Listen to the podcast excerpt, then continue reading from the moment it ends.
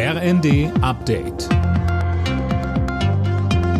Stündlich neu. Auf den Punkt informiert. Ich bin Linda Bachmann. Durch Nord Stream 1 soll ab heute wieder Gas nach Deutschland fließen. Laut Bundesnetzagenturchef Müller will das russische Gasunternehmen Gazprom die Pipeline aber nur zu 30 Prozent auslasten. Vor den Wartungsarbeiten waren es 40 Prozent. Änderungen seien aber noch möglich, so Müller. Wie genau soll das neue Bürgergeld aussehen? Dazu hat sich Arbeitsminister Heil geäußert und Details seines Gesetzentwurfs vorgestellt.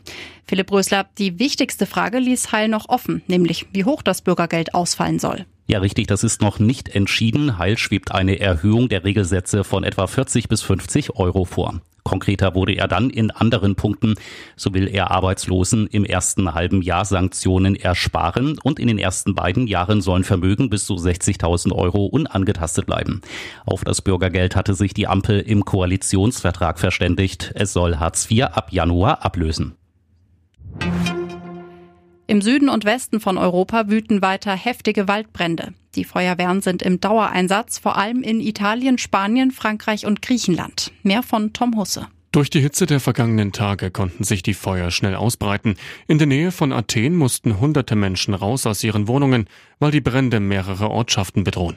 Hunderte Feuerwehrleute kämpfen gegen die Flammen, auch mit Löschflugzeugen und Hubschraubern. Auch in der Toskana in Italien wurden zahlreiche Menschen in Sicherheit gebracht. In Portugal gab es aufgrund der Hitzewelle bereits mehr als 1000 Tote. Die Arztpraxen in Deutschland bekommen fast 400 Millionen Euro extra für die Digitalisierung.